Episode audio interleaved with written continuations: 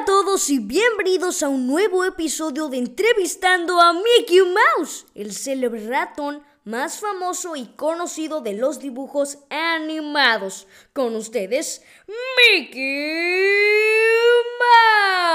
Mouse. Gracias, mi querido público. A lo largo de esta última década, Marvel Studios ha confeccionado su propio universo a través de sus películas, conocido por los fans como el universo cinematográfico Marvel, o el MCU en inglés. En este universo se han ido readaptando los orígenes y momentos más emblemáticos de los superhéroes de los cómics de Marvel. Sin embargo, tras casi 80 años desde que se lanzaron los primeros cómics de Marvel, son muchísimos los detalles y curiosidades que a los fans se les pueden haber pasado por alto. Es por eso que el día de hoy haremos un top 5 de los datos curiosos de Marvel que tienes que saber. Así que sin más que decir, comencemos. Comencemos con el puesto número 5 el fan de Spider-Man que diseñó a Venom sin querer. Dentro de este ranking de curiosidades de Marvel tenemos la historia de un fan de los cómics de Spider-Man llamado Randy Schuller que participó en un concurso de artistas y escritores realizado por la Casa de las Ideas. Randy entró en el concurso presentando un nuevo diseño del trepamuros luciendo un traje negro con un símbolo rojo. ¿Les resulta familiar? Más adelante recibió una llamada del editor jefe Jim Schuster, quien le pagó a Randy un total de 220 dólares por el diseño de Spider-Man y le propuso desarrollar una historieta que coincidiera con el estreno del nuevo traje. Así fue como se creó el conocido traje negro de Spider-Man, que más adelante acabó convirtiéndose en Venom. Una curiosidad de Marvel realmente fascinante que no todos los fans conocen. Vamos con el puesto número 4. Stan Lee también trabajó para DC. Seguro muchos de ustedes se sorprenderán al descubrir que Stan Lee, el genio detrás de Marvel, la persona que creó a la mayoría de superhéroes y acabó convirtiéndose en el presidente de la empresa, llegó a trabajar también para DC, la compañía rival.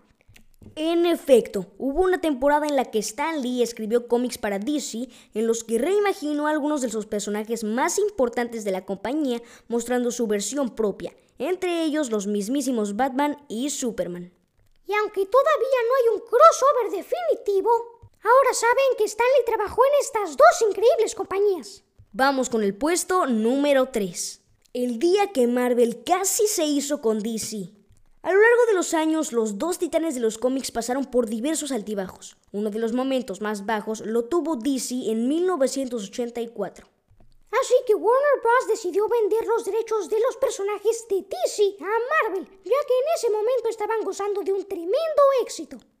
Marvel acabó optando por declinar la oferta, creyendo que la razón por la que las cosas les estaban yendo tan mal a DC eran porque el público no le gustaban sus personajes. Resulta pensar curioso cómo serían las cosas si Marvel tuviera el control de todos los superhéroes icónicos. Desde luego, el universo cinematográfico Marvel no sería lo mismo. Vamos con el puesto número 2. El tío Ben nunca dijo el discurso con un gran poder. La frase con un gran poder viene una gran responsabilidad es una de las más icónicas para referirse al tío de Peter Parker, pero en realidad él nunca lo dijo. La frase fue pronunciada por Ben Parker por primera vez en la película Spider-Man 2002 de Sam Raimi. En el cómic había un recuadro impresional donde un narrador, sin especificar, decía algo similar, pero la cultura pop le asignó a Ben la autoría de la frase de manera errónea. Así que la próxima vez que vean la película, recuérdenlo.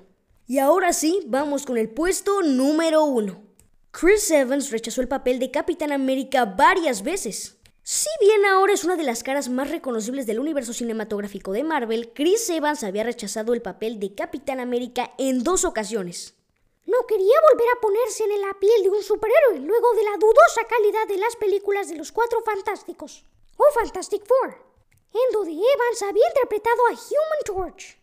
Finalmente, y después de consultarlo con su agente y su terapeuta, Chris decidió aceptar el papel. Por suerte, le salió bien. Y bueno amigos, hasta aquí el episodio de hoy. Esperamos que lo hayan disfrutado tanto como nosotros. Y nos escuchamos en un próximo episodio. Adiós.